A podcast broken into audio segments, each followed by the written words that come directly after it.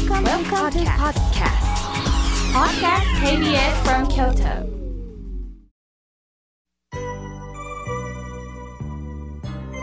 それではこれより皆様方からたくさんのメッセージをいただきましたので紹介をさせていただきます。まず、えー、ラジオネームどうぞ名前を読んでくださいと書いております。えー、村川直江さんよりいただきました。日替わり法話も読ませていただいております。そこから KBS 京都ラジオの放送をパソコンで聞いております。あ、そうですか。あの、ホームページがありますからね、えそこを訪ねてくださっているんですね。ありがとうございます。すっかり私は心がほぐれ、そして、えゆったりとした気持ちになれました。これからもよろしくお願いいたしますね。とのことです。あ、そうです。今最後に住所が出ました。え、福岡県なんですね。だからラジオではなくパソコンで聞いてくださってるんですね。ありがとうございます。さあ、続いての方です。えー、東近江市の、えー、川本さんよりいただきました。おはようございます。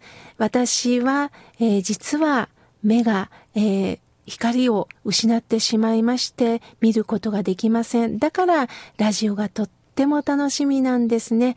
これからもよろしくお願いいたしますとのことです。続いての方です。ラジオネームいちごさんよりいただきました。このラジオは人生の勉強になり、優しい気持ちになる番組ですよ、とのことです。そうですか。そう言っていただいて本当にありがとうございます。これからもよろしくお願いします。続いての方です。心はいつも青春さんよりメールをいただきました。おはようございます。毎週土曜日の8時からの30分、妙慶さんの語りと、そしてゲストの方のお話、朝の時間にぴったりで心の中に染み込んでいます。自分の内面的なこと、人と人とのつながり、若い時から幾度も悩んできました。でもこの年になってもなかなか解決しませんでした。妙慶さんの言葉を聞いてるうちは納得してる自分があります。しかし、一日経てばまたどこかに行ってしまうんですよね。ダメですよね。とのことです。いえいえ、そんなことないんですよ。仏法は何度も何度も聞いていくっていうね、教えがあるんですが、一回聞いただけでは、もう身に染みません。何度も何度も毛穴に叩き込むような感じで、日々聞いていくんです。これは何歳になってもなんです。なぜなら、その年齢、その時の感じ方があるからです。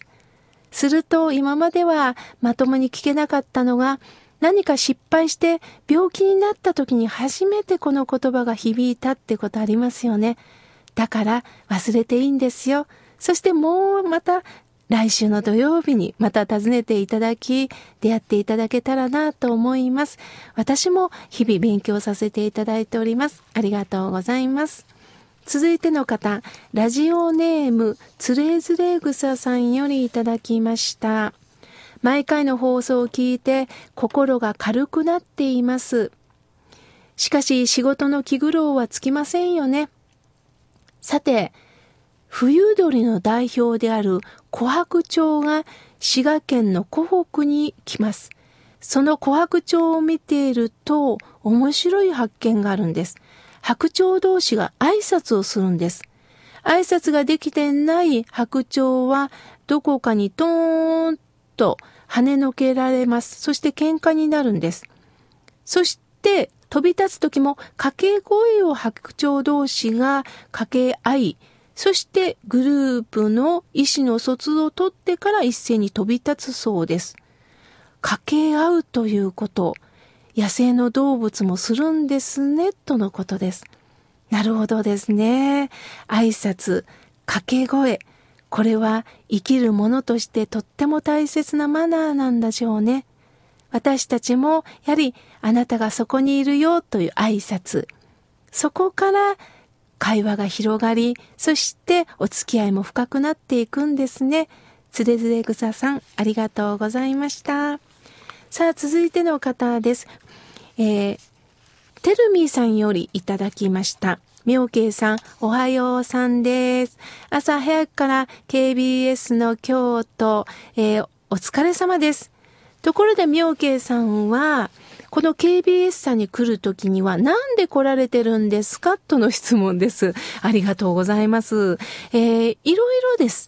あの、歩いてくるときもありますし、どうしても時間がない時にはタクシーに乗ってくる時もあります。その時の状況なんですね。大好きな妙慶さん、とてもありがたいお話、ありがとうございます。えー、素直に美人だと思います。そして賢い妙慶さん大好きですとのことです。あの、私はね、ほんと賢いくはないと思うんですね。賢く見えるようなんですが、あの、同級生とか学生時代の友人はね、今私がしゃらりと喋ってる河村明慶にびっくりしてるみたいですね。私は旧姓河村恵子って言うんですが、あの河村がお坊さんになって喋ってんのってっていうふうに言ってるそうなんですね。だから賢く見せてるのかもしれません。私はもう一人の凡人としてこれからも皆様に育てられて頑張っていこうと思っております。ありがとうございます。さあ続いての方です。ラジオネームジョージさんよりいただきました。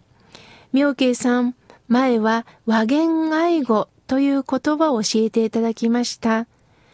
爽やかな和やかな笑顔と思いやるのある話し方で人に接するということ大切なんですよね。なかなか忘れてしまいがちです。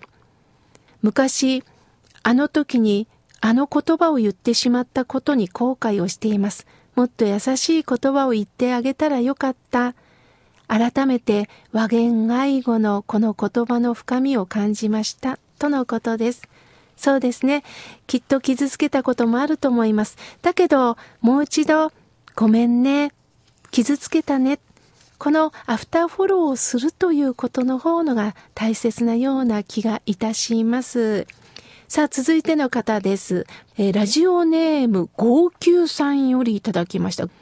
えー、私は烏丸の東恩願寺をとぼとぼ歩いていると、ラジオのポスターを見かけたんです。法話というより、日曜喫茶室みたいなトークですよね。落ち着きます。